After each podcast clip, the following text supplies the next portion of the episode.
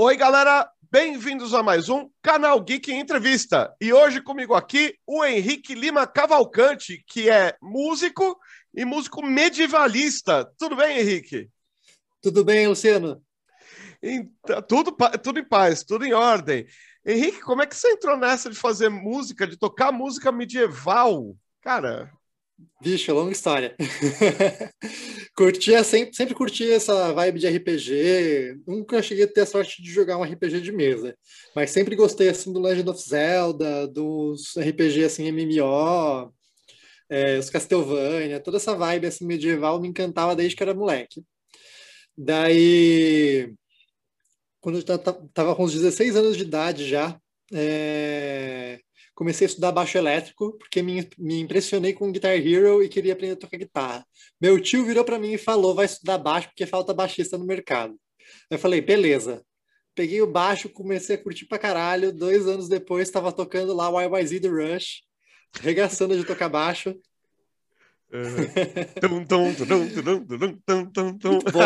Muito bom. Muito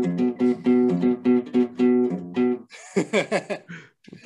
Nossa, é super virtuosa a música. Tipo, na época eu tava uhum. arregaçando. As músicas que eu tava tocando no baixo, assim, eu tava curtindo muito. Tava tocando a YYZ, Tom Sawyer.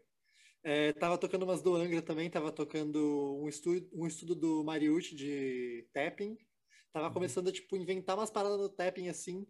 Aí quando eu entrei pra faculdade, eu comecei a pegar piano, porque eu, entre... eu não quis fazer bacharelado, fui fazer faculdade de composição. Pelo menos um bacharelado de, de instrumento, né? Porque eu queria fazer a faculdade junto com o conservatório e ia, tipo, ficar estudando a mesma coisa e eu achei na época que ia ser redundância. No fim, eu sinto que eu deveria ter entrado para bacharelado e conservatório estudar um instrumento e bacharel, tipo, junto, assim, de instrumento. É o que eu penso hoje em dia.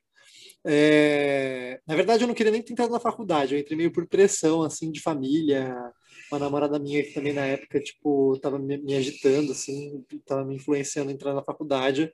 Mas hoje eu fico pensando que teria sido melhor ter, ter terminado um conservatório, ter feito uma coisa mais tranquila, assim, e já, tipo, ao mesmo tempo que estava no conservatório, eu tenho que trampar com música e ganhar grana.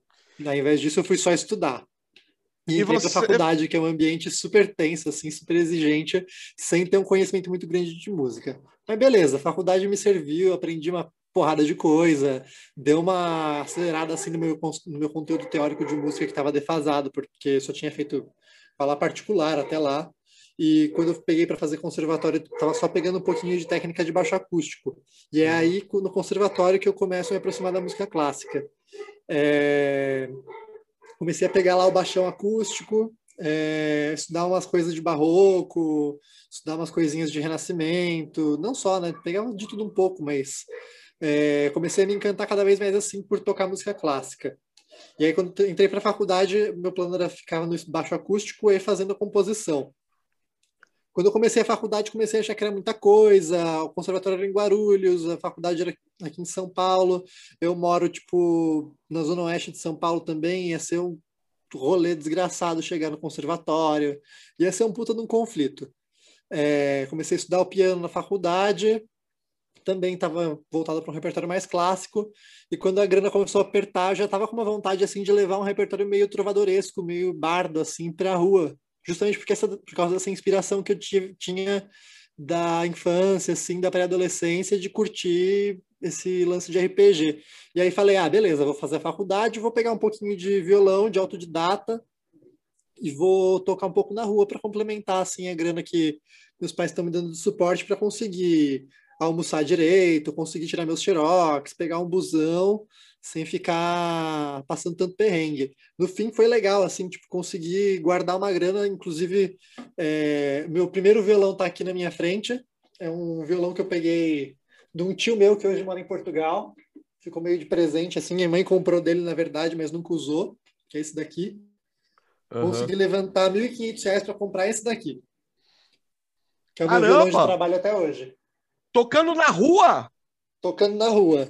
Coisa de seis meses, assim, eu consegui levantar a grana na época. Também, né, tava morando com a minha mãe, tocava coisa de três horas por dia na rua para levantar o dinheiro.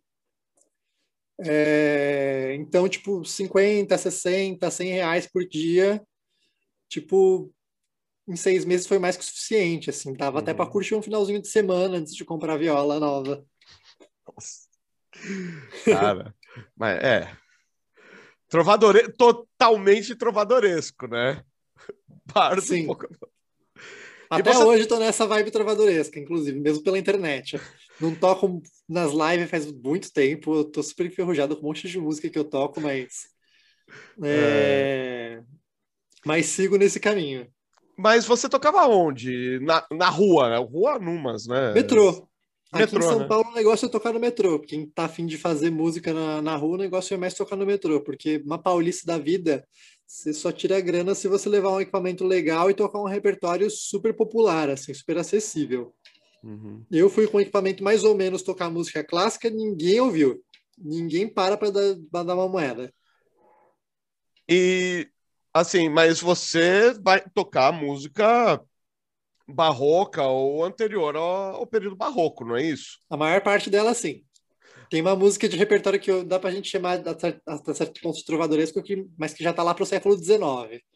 Não é a estética trovadorismo medieval que a gente uhum. conhece pelas aulas de literatura, mas o intuito, bem, o intuito é bem parecido, né? Músicos itinerantes, música de ambiente de ambientes corriqueiros. Uhum. Então, é, por exemplo, se a gente pegar pela música brasileira, não é o caso que eu vou tocar agora, mas tipo, você pega um Luiz Gonzaga, por exemplo, é um puta de um trovador. Sim. Cara que viajava ao Nordeste é, contando as histórias de vida dele, contando as experiências dele. Uhum. Ou Gonzaguinha também, outros, outras figuras da música nordestina. Uhum. Ou da música sertaneja, né, que a gente tem do Brasil. É, o que a gente chamava de sertanejo, que agora inventaram que é moda de viola. Deram Não outro é moda nome. de viola. Moda de viola é um negócio praticamente instrumental. Eu sei, mas enfim, inventaram outro nome porque era sertanejo, para poder falar que... que. o que a gente tem hoje é sertanejo. É, exato. Eu prefiro chamar pelo por extenso, que é o tal do sertanejo universitário. Se a gente não for chamar por um nome pejorativo, é claro.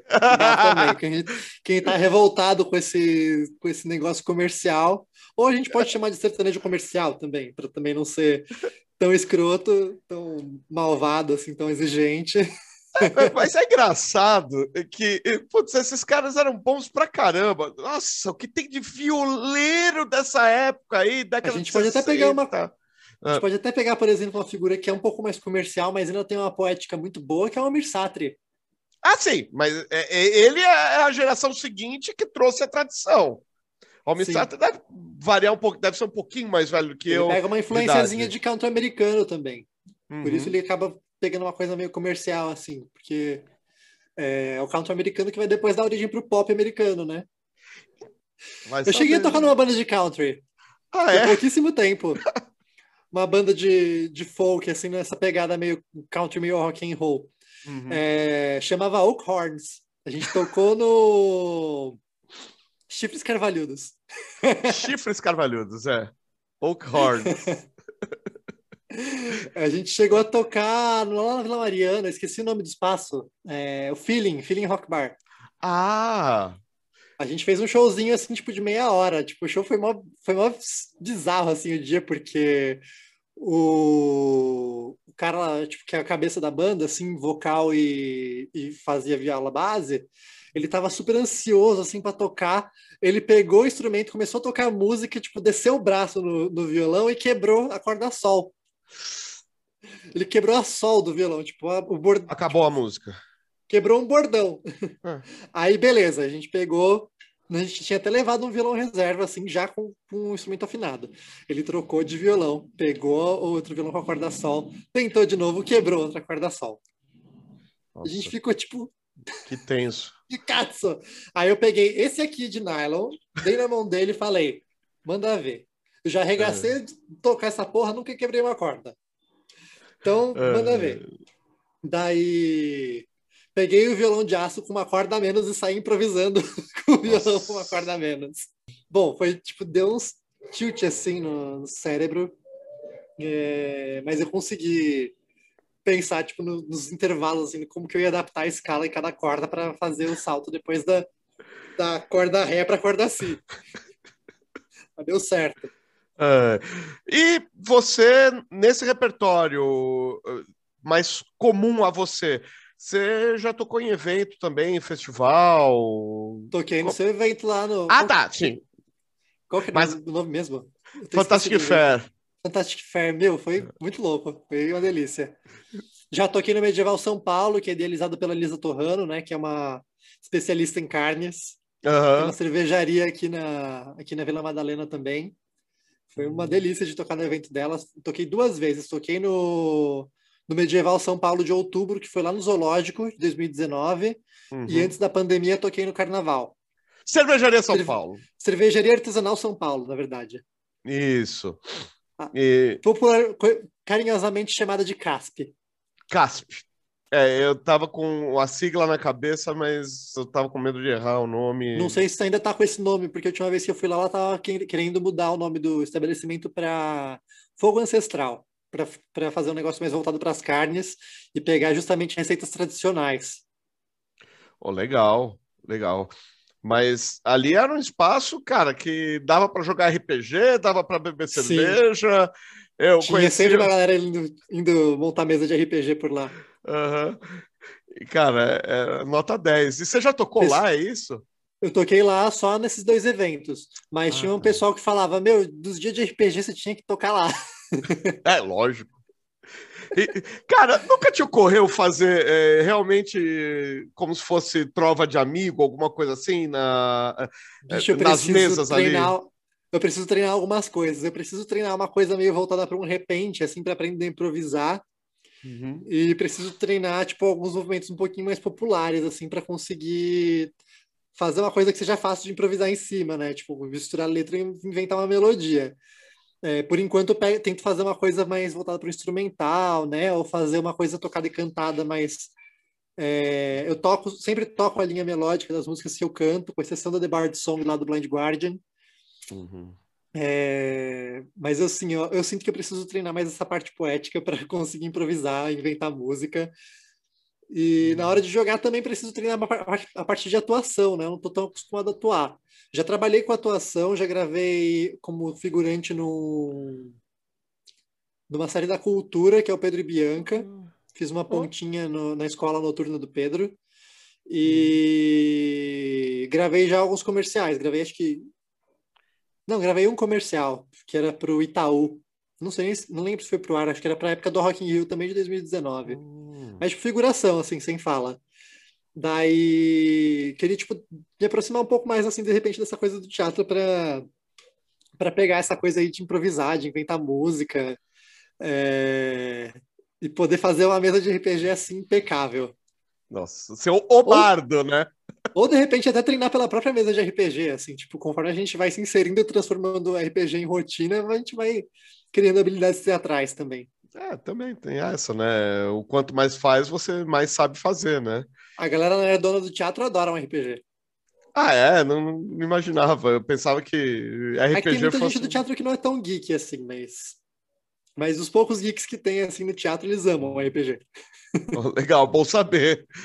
E Idade Média é uma coisa meio meio, é só um pouquinho Nebulosa, abrangente. É, tipo, mil anos no Ocidente, é, aí você passa de Constantinopla para lá, aí já tem uma outra Idade Média que né, você ouve em aula de escola, ah, porque o fim das cidades, oi? Fim do quê? Ah, porque na Idade Média não tinha mais cidade, não tinha mais cidade na Europa Ocidental. Constantinopla só foi mudando de nome, nunca caiu. A cidade, desde que Bizâncio foi fundada, e por aí vai. Aí você pega as cidades indianas, China. Tem cidade de 3 mil anos que está lá em pé até hoje. Damasco, caramba! Damasco está sendo derrubada hoje, não, não na Idade Média. Exato. É, é rir para não chorar, né? Mas, assim, Idade Média é uma coisa muito complexa. Você foca o seu repertório na Idade Média europeia, ocidental, portuguesa? Então, Como é que é o teu repertório? Eu tô numa vibe hoje em dia de pegar uma coisa mediterrânea, tanto europeia quanto oriental. É, por enquanto, meu repertório ele tem bastante coisa, bastante coisa não, algumas danças italianas. É, então tem o Lamento de Tristano, tem duas estampis. É, e eu tô com algumas coisas de repertório sefardi.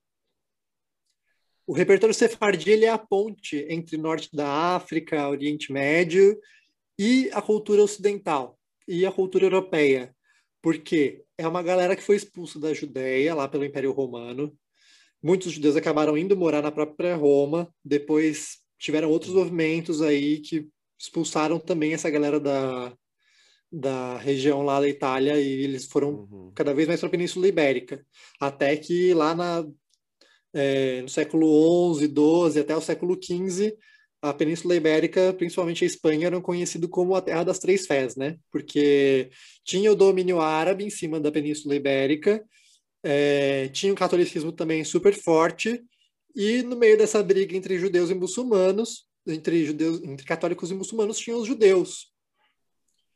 E para variar, esses judeus eles foram se misturando com a galera, né? Tipo, como não tinha uma treta religiosa efetivamente tão grande, era mais um domínio político mesmo, apesar da gente conhecer a Idade Média como uma, um período de fanatismo religioso, na verdade a Inquisição ela surgiu no Renascimento, uhum. na, aproximadamente em 1480, quando já estava aí numa virada de medievalismo para renascença, ou para alguns que gostam de ser mais precisos, pegam de 1400 até 1500 para chamar de renascença medieval. Uhum. É, então, o, a Inquisição ela vai do século XV até o final do século XIX. Ela não é uma coisa da Idade Média. Na Idade Média, você tinha, de certa forma, uma tolerância entre as religiões muito maior, apesar das cruzadas também terem, terem tido esse aspecto da briga religiosa. Então, os judeus eles foram acolhidos em praticamente todos os lugares, apesar deles também serem marginalizados.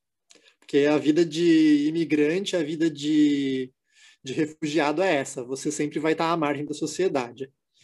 Daí a Igreja Católica também proibia os judeus de terem vários tipos de bens, os caras tinham que esconder, principalmente depois, né, nesse período da, da Inquisição, tinham que esconder a fé deles, mas também foram se misturando. Então, os judeus que foram para a Península Ibérica, é, eles curiosamente eles já tinham se miscigenado lá no Oriente Médio com muitas populações negras, e eles foram judeus negros para a Europa.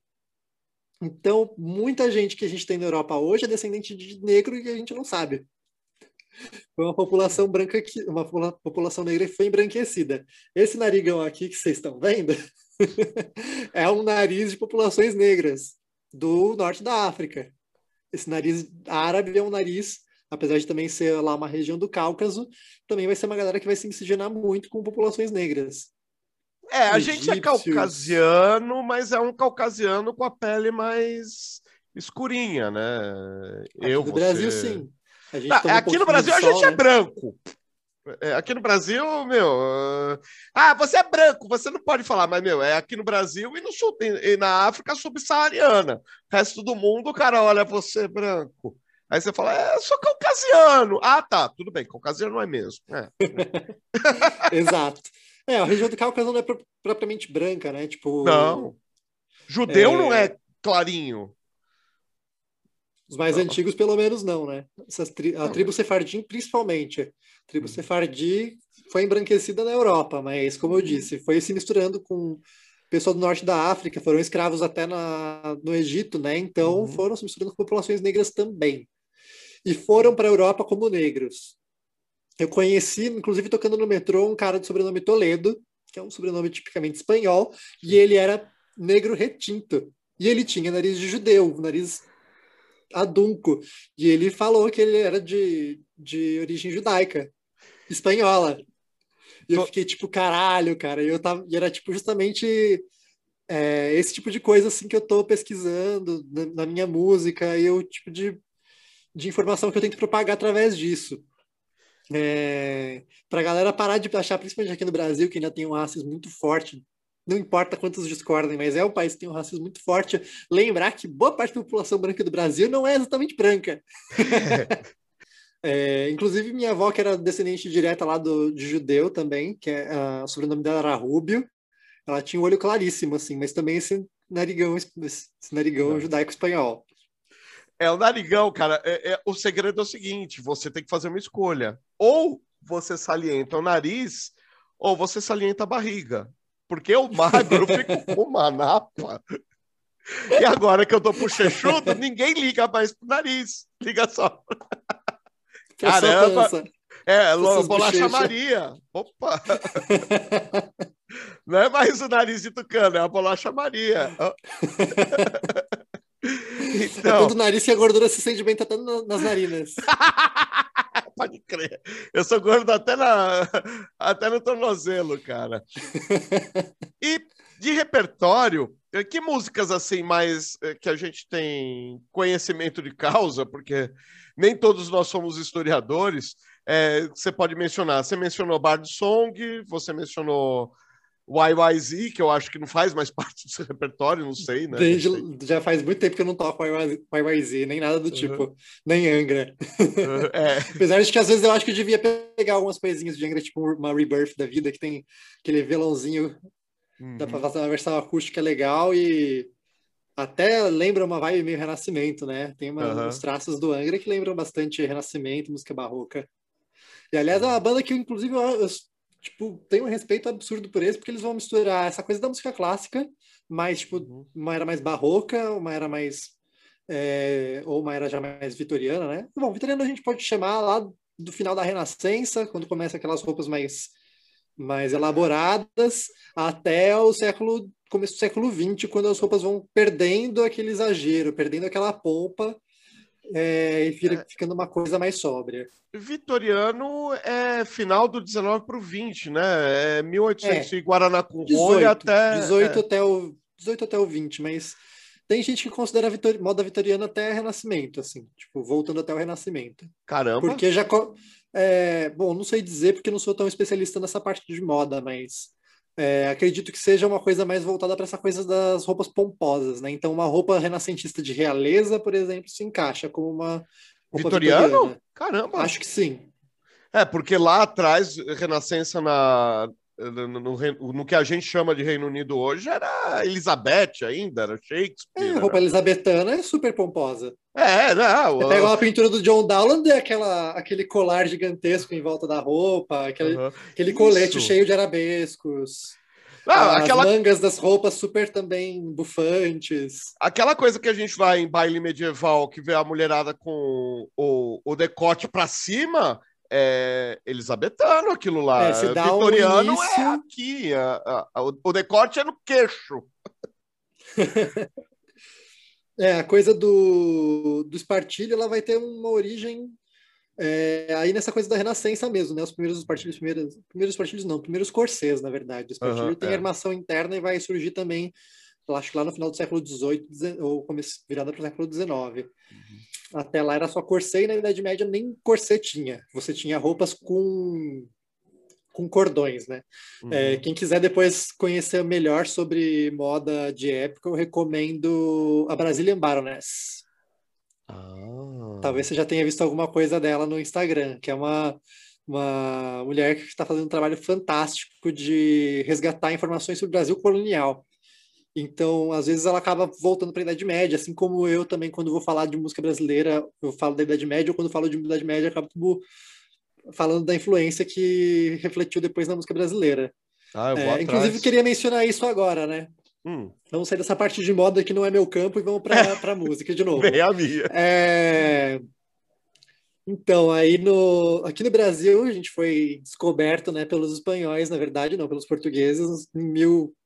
1483, 1485. Essa época aí começou realmente a Inquisição e um monte de judeu começou a fugir para a América Latina. Por isso a gente é predominantemente judeu pela etnia, não, não pela tradição é, não pela tradição religiosa, mas pela etnia. Apesar de que muita família tem, tem costumes judaicos até hoje, apesar de se denominar católica. Uhum. Então, por exemplo, tem umas famílias aí em cidades de interior, Nordeste, que matam frango, acho que toda sexta-feira, todo sábado, alguma coisa assim. Que era uma tradição também dos, dos uhum. sefarditas, não sei, das comunidades judaicas, porque também não estou inserido nesse meio, mas. É... Tinha muita família que trazia escondido cálice, né? Aquele, aquele candelabro Menorá. da cultura judaica. Exato. Vários símbolos judaicos tra eram trazidos escondidos, e aí quando passava a Inquisição, que foi importada também para a América Latina no século XIX, os caras tinham que enterrar o bagulho ou, ou guardar num, num fundo falso da casa, fazer é. esse tipo de coisa. É, enfim. E é, enfim, essa galera do século XV, aí do final do século XV, começo do século XVI, foi trazendo uma música de reminiscência extremamente medieval ainda. É, até o século. Até, o, até a viradinha assim para o século XV mesmo, a música, como um todo, ela era muito medieval ainda, mesmo quando você já considerando alguns contrapontos, algumas características musicais é, que a gente vai consolidar melhor na Renascença, já tinha alguns traços. Então, tem algumas estampias que são escritas a duas vozes, é, tem algumas canções litúrgicas que já têm já tem características contrapontísticas, tipo Stella Splendens, por exemplo. É uma música que eu não toco já faz muito tempo, mas eu poderia colocar aqui a, a linha vocal das a linha vocal dela inteira. É...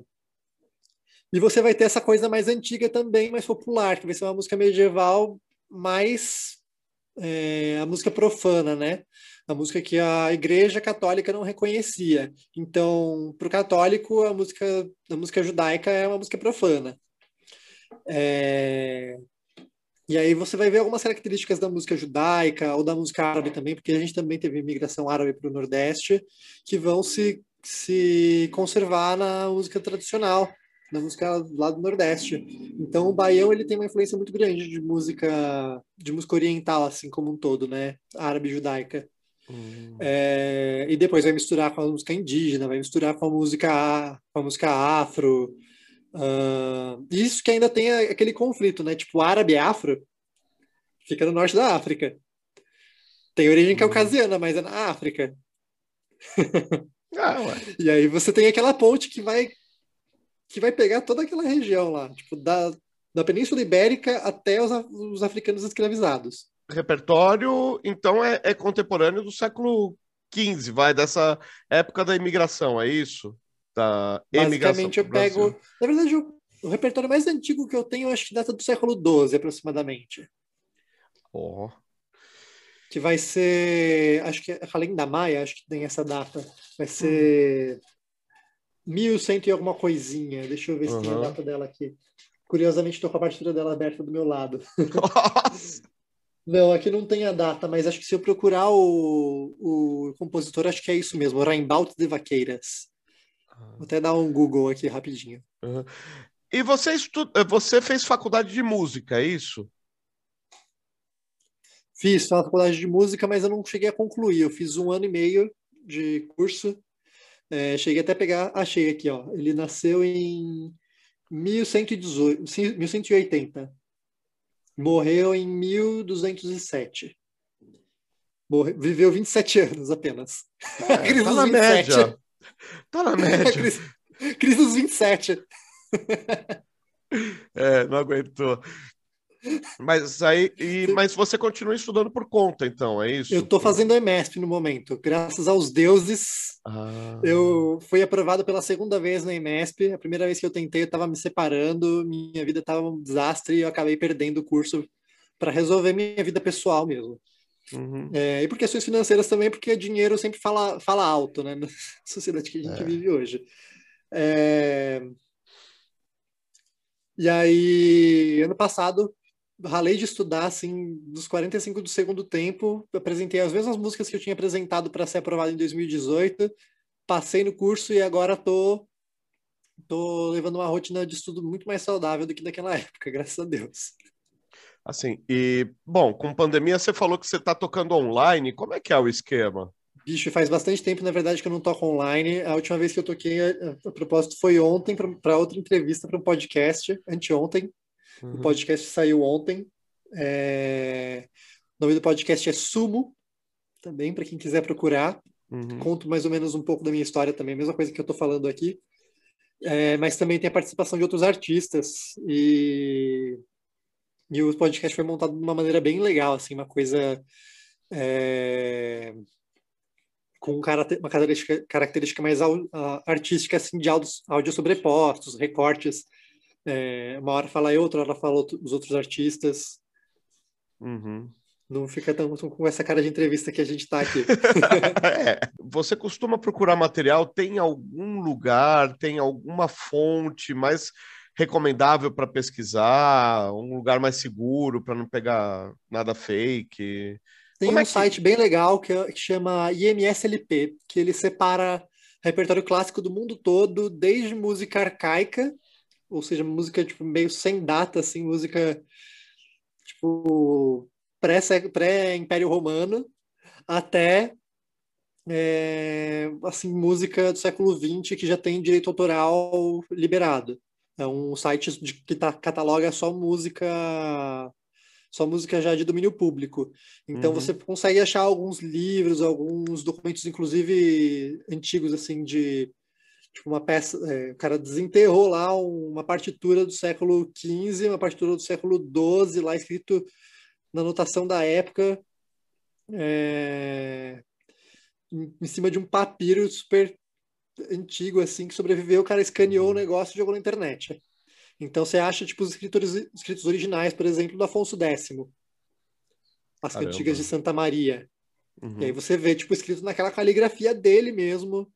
Você vê a anotação musical do século XII, que era, que era um tanto diferente da notação que a gente tem hoje. A gente só começa a ter uma notação mais parecida com a atual também na virada para o século XV, que é quando uhum. começa o Ars Nova, né? Que aí vai uhum. ter um grupo de artistas que vão estabelecer é, o tetragrama, que são quatro linhas. Hoje em dia a gente estendeu uma linha e usa e chama de pentagrama, pentagrama. O, a pauta musical, com cinco linhas. Uhum. Dentro desse estilo de música, existem músicas contemporâneas, tirando Bard Song, né? Que é, existem outras músicas contemporâneas é, que podem fazer parte do seu repertório, mas é, que são reconhecíveis como músicas com estilo mais antigo, mais medieval?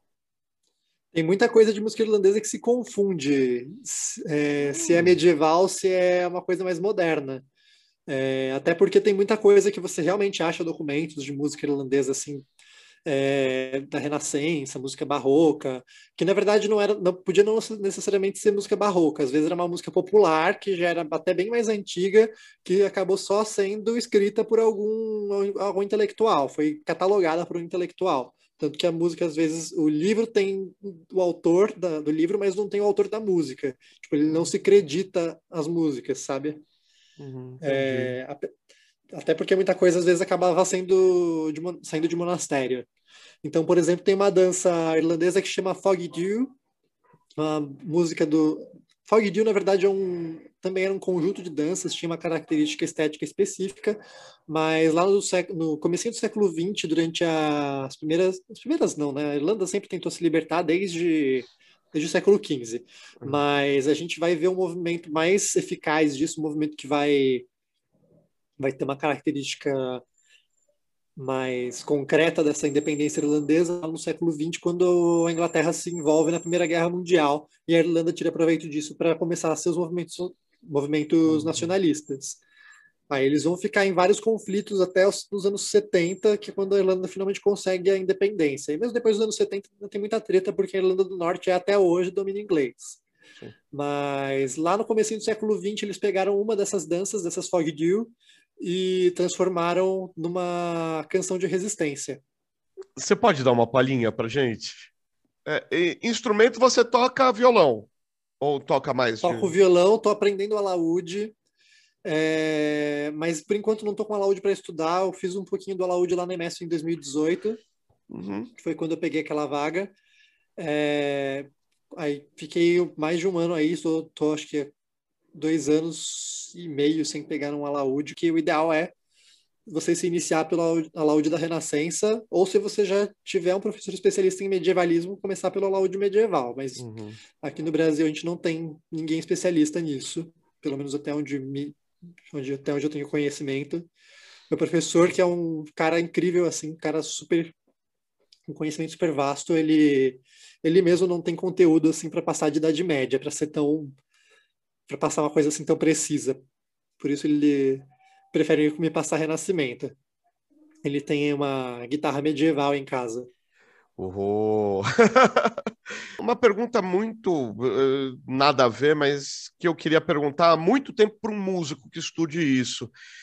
Flamenco é, entra num estudo medievalista de música? Porque, assim, eu sei que vai de leste a oeste, uma hora é espanhol, uma hora é romeno.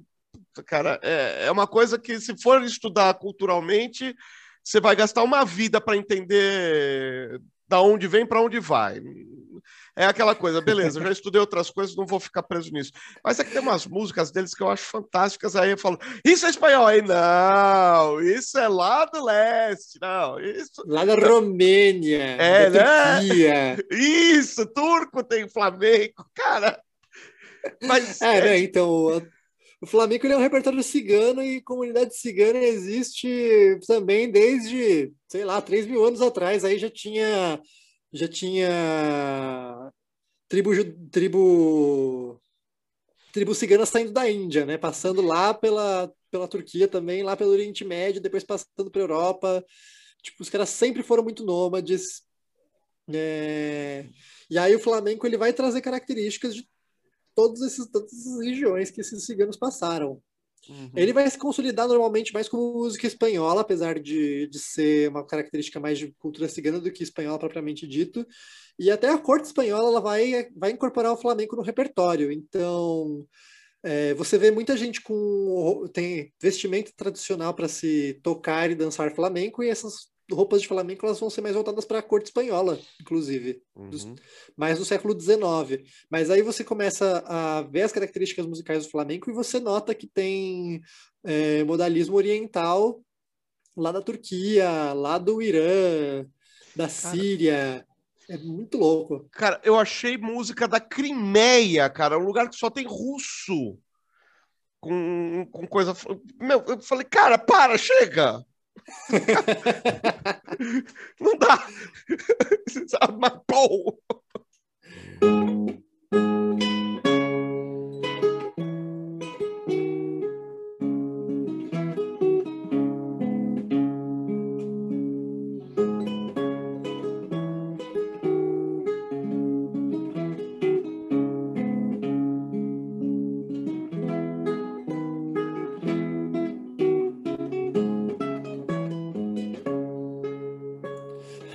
down the glen one Easter morn to see Faraday.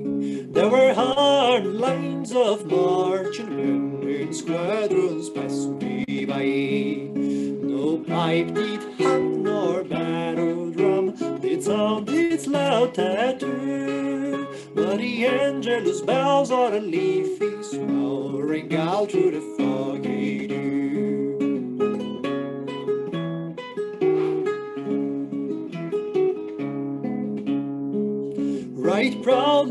hike over Dublin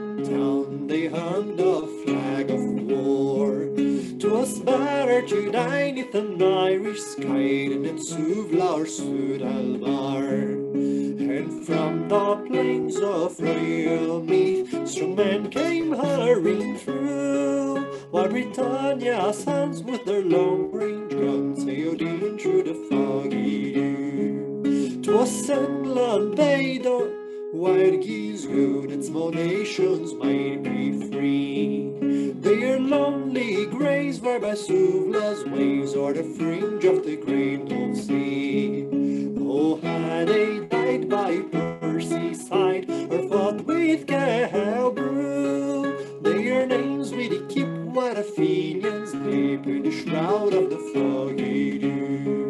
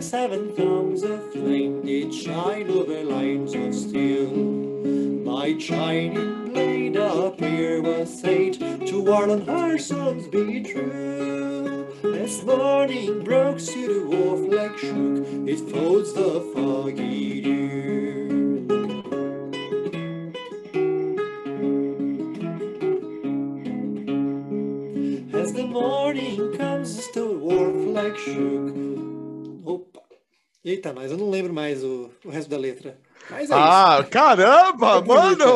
Oh, foi demais! É bonita pra caramba. Nossa, música linda, cara. Essa é de quando?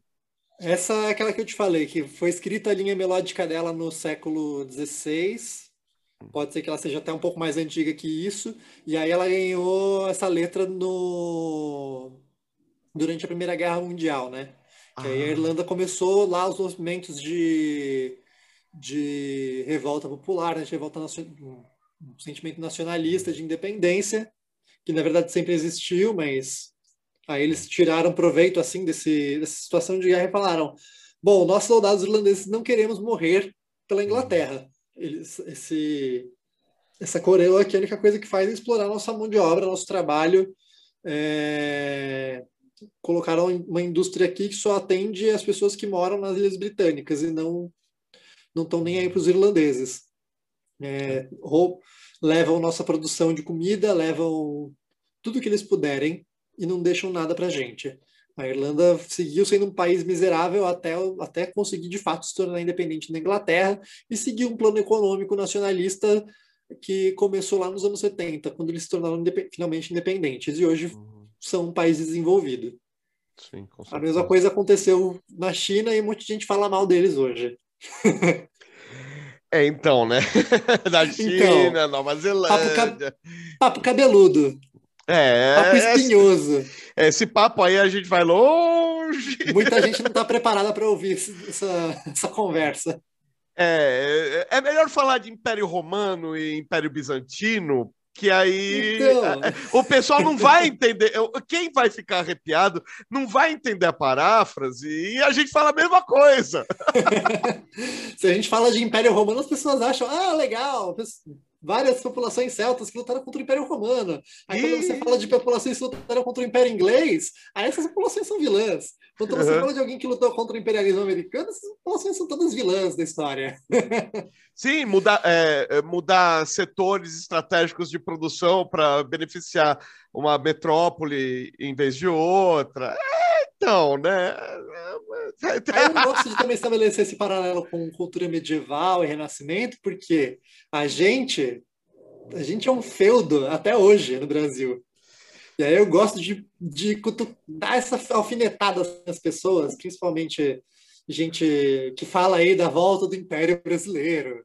Cultura que a gente, tá, que a gente mencionou, que é fortemente influenciadora da formação da cultura brasileira, é, e é uma cultura de resistência e de muito trabalho, mesmo de antes do, dos pensamentos socialistas, dos pensamentos comunistas, que é a cultura judaica. Oh! Vou Shalom tocar aqui o meu, vou tocar aqui, vou tocar aqui meu repertório sefardi, tocar a- uma das músicas que eu gosto de tocar para minha filha dormir, que se chama Iramia. E aí entra essa história também de, tipo, é uma música do final do século XV e e foi um dos repertórios assim que influenciou a formação da música latina como um todo. E para mim é uma música de resistência a partir desse momento que você é impedido de professar sua fé. Aquela história que a gente falou dos, dos artefatos que foram escondidos para não serem confiscados pela Inquisição e para você não ser queimado vivo depois. É, Então, tal qual os quilombos são, são símbolo de resistência, para mim, os judeus que vieram para a América Latina também são um símbolo de resistência. Ijamia.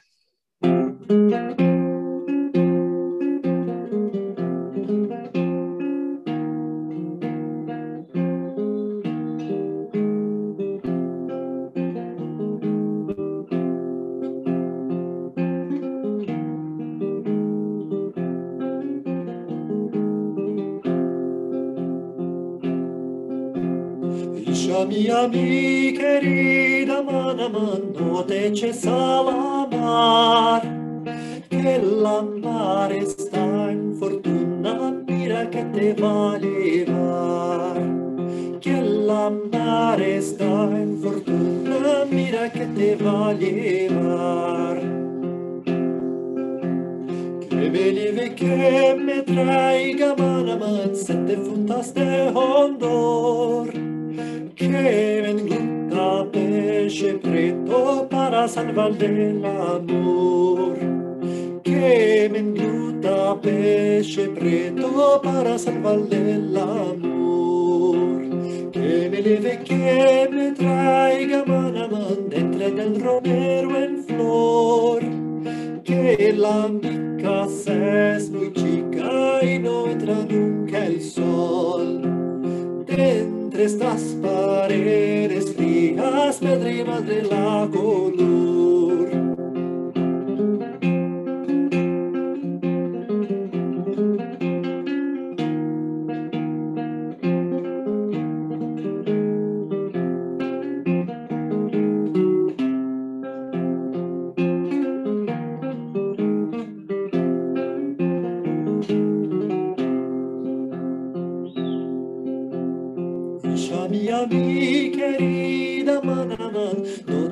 Vayas a lavar a la fuente de agua fría donde el caballero está. Dando agua a su caballo, mira que te va a llevar. Si me lleves porque quiero a Manaman, en la mar me voy a quedar. De mi cuerpo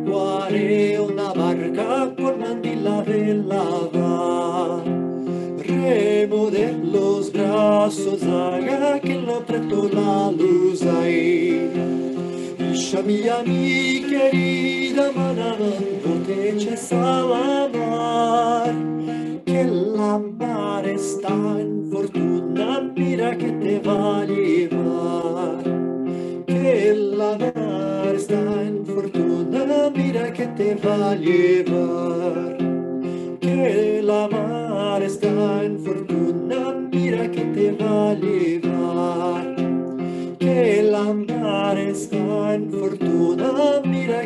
Va a llevar. Maravilhoso. Henrique, muito obrigado. Eu que agradeço por este ilustríssimo convite, pela essa prazerosa entrevista. Valeu. Uma honra estar aqui contigo. E depois, quem quiser ter contato com o Henrique, vai ter todos os canais de comunicação aqui na descrição do vídeo. Muito obrigado pela audiência. Não deixe de se inscrever no canal, deixar seu like, enfim, todo o esquema aí. E deixe sua opinião. Mais uma vez, muito obrigado pela audiência e até a próxima. Valeu! Tchau, tchau!